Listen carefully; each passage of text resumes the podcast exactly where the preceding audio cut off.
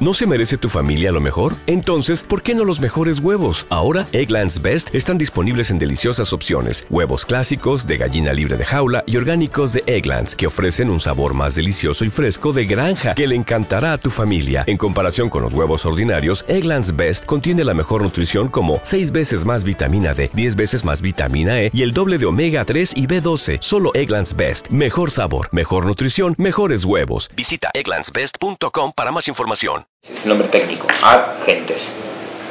Significa a, a misión a las gentes, a los gentiles, esto es, a los paganos. La segunda se llama reevangelización. ¿Por qué? Porque es ir a evangelizar de nuevo a los que ya fueron evangelizados, pero que ahora se hacen los onzos o que tienen dudas o que están bautizados pero no saben qué es eso. Que saben qué es eso, pero bueno, pero y saben que están haciendo las cosas mal, pero bueno, ¿no? Bueno, y los a reevangelizar a ellos. Esa es la otra misión. En Argentina es, es reevangelización lo que hay que hacer. No es misión a gentes. No, no hay paganos en Argentina. O sea, cuando, bueno, hoy vi en el supermercado vi a un chino. Era pagano. Sí, bueno, entonces tenemos a, lo, a, a los chinos en los supermercados. Pero casi nadie es pagano. Muchos son, y puede ser un término un poco fuerte, pero es el término teológicamente propio, es el término usado por la ciencia moral, es el de apóstatas. En Argentina hay muchos apóstatas. ¿Quién es el apóstata? Son los que, los que renegaron de Jesucristo de modo explícito. Venía caminando y vi una, una, una pintada en la calle. Decía, matar al macho, matar al macho. Mujeres que, que, quieren matar a los hombres, a los varones. Es, es, es el colmo de la apostasía. Renegaron de todo, de Dios, de la ley natural, hasta del sentido común. Hasta de. Bueno, entonces Argentina tiene gente que está eh, en los extremos de la apostasía. Después, la mayoría de las personas no llegaron a tal extremo, evidentemente, pero la mayoría de las personas no van a misa. En Argentina solamente el 2% va a misa. El 2% de los católicos va a misa. Es una aberración. Una aberración.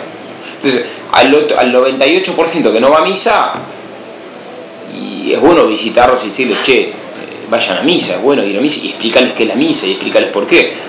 Lo más probable es que ellos no, tienen mucha idea de que es la misa. Y, muchos de ellos no saben, no saben el catecismo, en el fondo. Si le, les preguntase, oh, ¿cuántas naturalezas tiene Cristo? Uh, bueno, no, tiene dos, la humana y la divina, bueno, no creo que lo sepan. Pero eso, eso antes sabía, antes los chicos del catecismo lo, lo sabían. Bueno, no me quería del tema. Bueno. ¿Está claro no? Entonces, bueno, yo quiero eso, promover que los laicos vayan. A ver, los, los, argentinos pueden ir, los laicos argentinos pueden ir a hacer reevangelización.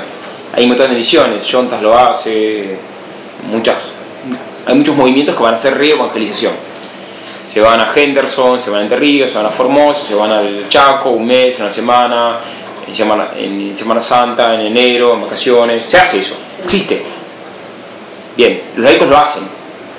Eh, pero laicos pueden ir a predicar a paganos en Argentina.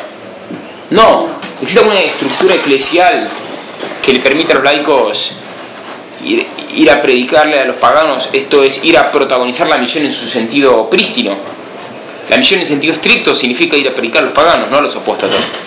¿Existe algún tipo de, oportunidad, de causa eclesial concreto para que los laicos puedan ir a predicar a los paganos en Argentina? No, como mucho lo que hay es un cura que está en África y que generó cierto vínculo, eh, entonces van, pero va, van a hacer una cuestión, van a hacer un trabajo de obra, obras de misericordia corporal. No digo que hagas un trabajo de ONG, sería injusto de mi parte, tampoco lo conozco, tal vez sí, no sé. ¿El padre Peca? No sé quién, pero escuché que hay alguno que lo hace. Pero ¿van a predicarle a Jesucristo a, los paganos? ¿O van a ser una cuestión más corporal? ¿Me explico? Bien, no existe. O prácticamente no existe. Si, si alguien, si algo de eso existe, bendito sea Dios. Que yo sepa no existe. Soy argentino, soy de Buenos Aires y en toda mi vida eh, no, no escuché que exista eso. Bueno, entonces... Carlos porque existe, el padre Opeca está en Madagascar. Mm Después, después la charlamos. Bueno, después la charlamos. Bueno, eh, tal vez el Padre Peca fomenta que los laicos vayan a Madagascar a predicar a Jesucristo a los paganos. Bendito sea Dios. No sé, ni lo conozco. Bueno, entonces yo lo que quiero ayudar a los laicos a que una de las cosas que trato de hacer es eso. Ayudar a los laicos a que vayan a predicar a Cristo, a los paganos. Y por eso están viniendo laicos, están viniendo mm, franceses porque hace unos meses tuve que tuve, fui a parar a Francia por esas cosas de la vida, por esas cosas de Dios, como de, como de rebote. Tenía que hacer la visa y, y bueno, y ahí un obispo se quedó contento, me presentó a, Pirulo, me presentó a Mengano y terminé teniendo amigos franceses y ahora están viniendo gente de Francia, a ayudarme. Son laicos. Laicos que vienen a, anunciar a Cristo a los paganos. No vienen a un trabajo de, ONG. El Papa Francisco dijo, la iglesia no es una ONG. Lo dijo al comienzo del pontificado. ¿No es cierto? Bueno, bueno, eso es respondiendo a la pregunta. Entonces, por eso todavía no estaba solo. Eh, sí, estoy solo porque soy el único sacerdote, pero no, no estoy solo porque habitualmente vienen a laicos a, anunciar a Cristo. Punto. ¿Dónde estás y desde cuándo? Bueno, eh, ya esa pregunta ya es el primer tema de la charla. Así que eh, la pregunta del doctor Verdera me introdujo, digamos, la charla. Les propongo hacer una plegaria para que yo no diga ninguna herejía y después seguimos la charla. En nombre del Padre y del Hijo y del Espíritu Santo. Amén. Vamos a encomendarnos a, la Virgen María, a San José, está presidiendo con el Niño de Dios este, este encuentro, encuentro de amigos. Dios te salve María, llena eres de gracia, el Señor es contigo, bendita eres entre todas las mujeres y bendito es el fruto de tu vientre Jesús. Santa María, Madre de Dios, ruega por nosotros pecadores, ahora y en la hora de nuestra muerte. Amén. San José, ruega por nosotros. San Francisco Javier, ruega por nosotros. San Elías, ruega por nosotros. San Hugo, ruega por nosotros. En nombre del Padre, y del Hijo, y del Espíritu Santo. Amén. Eh, ¿Quiere que le pase yo la Te vi Hugo y me inspiraste a decir San Hugo. Sí, porque... Eh, eh, en Francia era un obispo vinculado con, con que fundó la Cartuja. Bueno. ¿Quiere que te las pase yo? No, está bien. Bueno, bueno. Estamos. bueno, ¿cuánto quieren que dure? Hacemos, son 6 y 50, hacemos hasta por ahí, ¿les parece 50 minutos? Sí. 6 y 50, así que podemos hacer hasta las 7 y 40, ¿no? Hasta las 7 y media. Bueno, después hacemos un momento para las preguntas también. Bueno, eh, un amigo que estuvo ayer, me escuchó ayer en la charla y me dijo que ayer, que ayer estuve desorganizado en la presentación. Como que salí, empezaba con un tema, me iba con otro, me iba más lejos, ¿no? Bueno, eh, así que esta vez lo organicé un poco. Empezamos con los prolegómenos, después vamos a tu pregunta, Hugo, con los lo puse en título teología. Prolegómeno filosófico.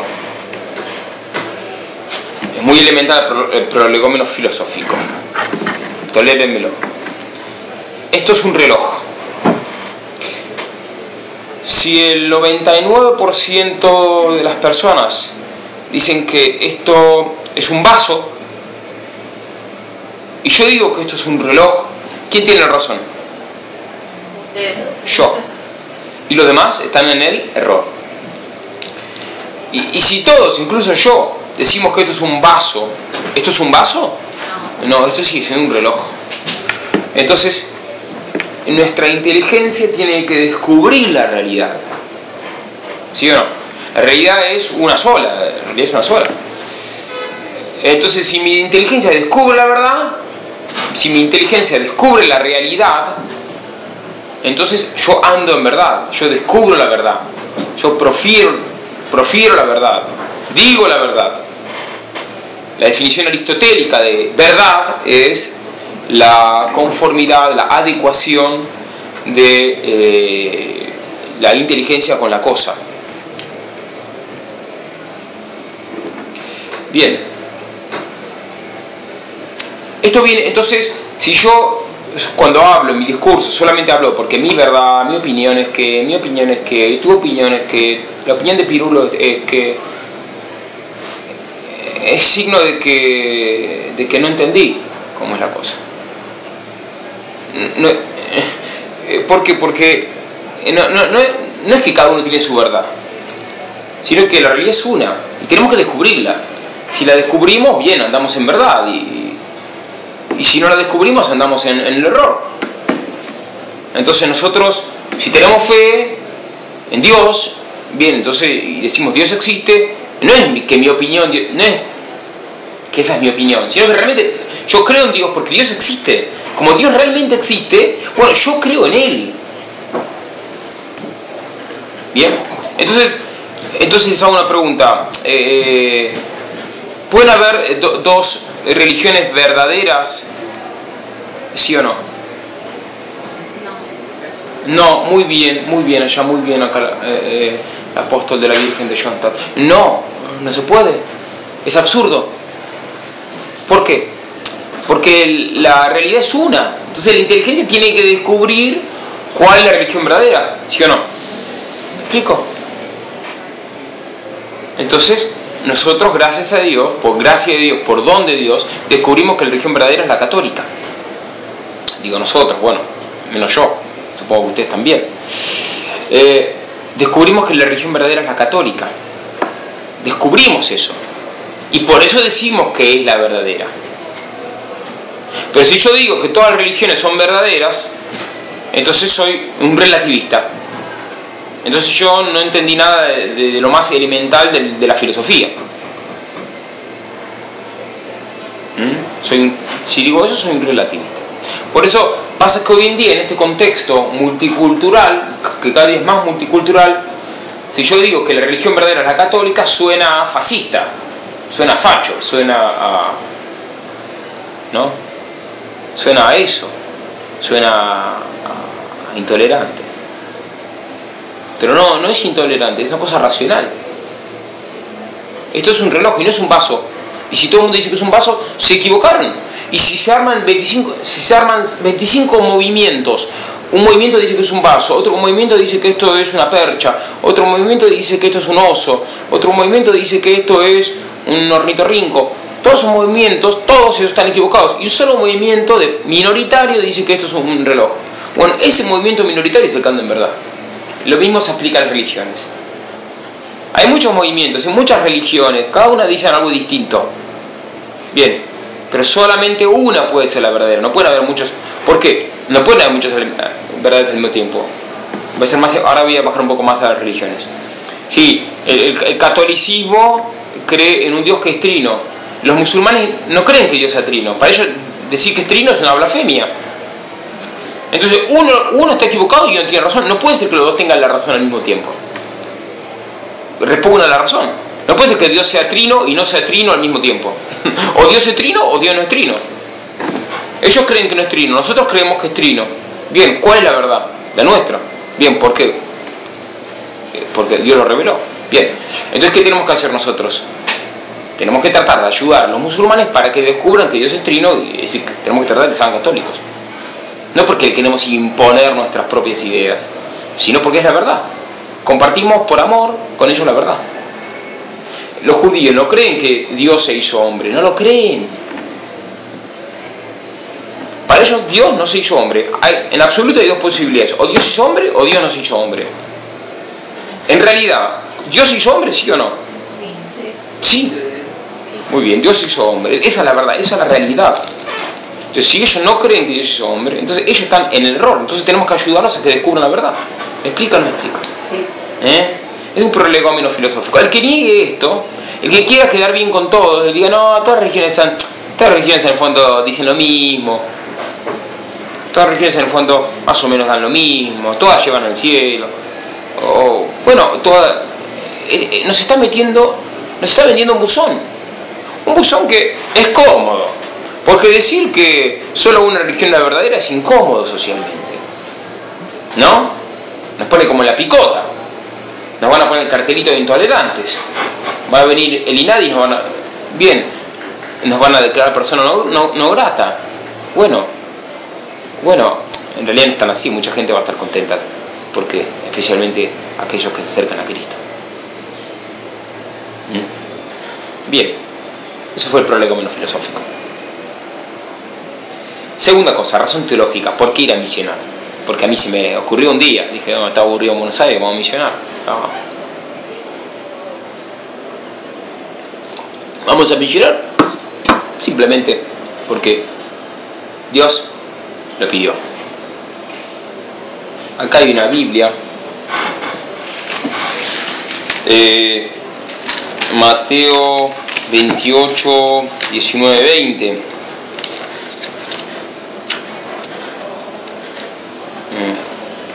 Bien.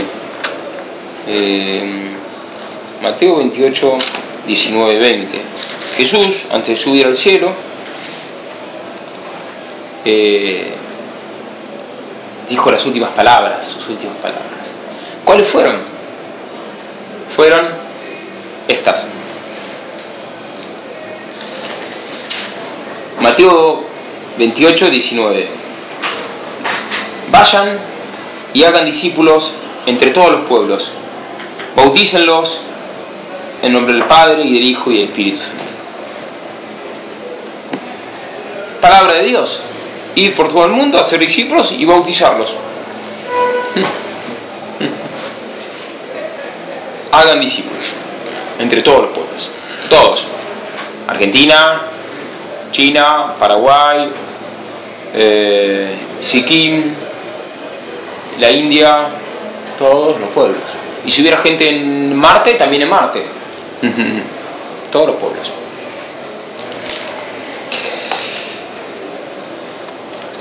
Y por eso es que nosotros somos católicos, porque los apóstoles se lo tomaron en serio esto.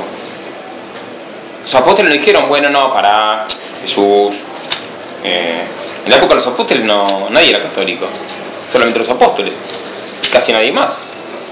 Los apóstoles dijeron, bueno, para, primero vamos a crecer, a evangelizar nuestro ambiente, eh, Israel. Algunos lo hicieron, otros dijeron, otros se, se fueron a- lejísimos. Santiago Apóstol fue a España, eh, Santo Tomás fue a la India, incluso a la China también, está comprobado. Y así, otros fueron al África. Bueno. Y por eso nosotros somos, somos, católicos, porque los apóstoles se tomaron en serio las últimas palabras de Jesús. Estas últimas palabras de Jesús tienen un nombre, un nombre técnico, que es mandato misionero. Es el mandato misionero. El mandato misionero en la Biblia también tiene otras formulaciones parecidas. A mí la que más me gusta es Marcos 16, 16. Me gusta mucho Marcos 16, 16 porque es muy clarita y muy radical, muy simple. Y- y te, deja, te, te deja unas preguntas.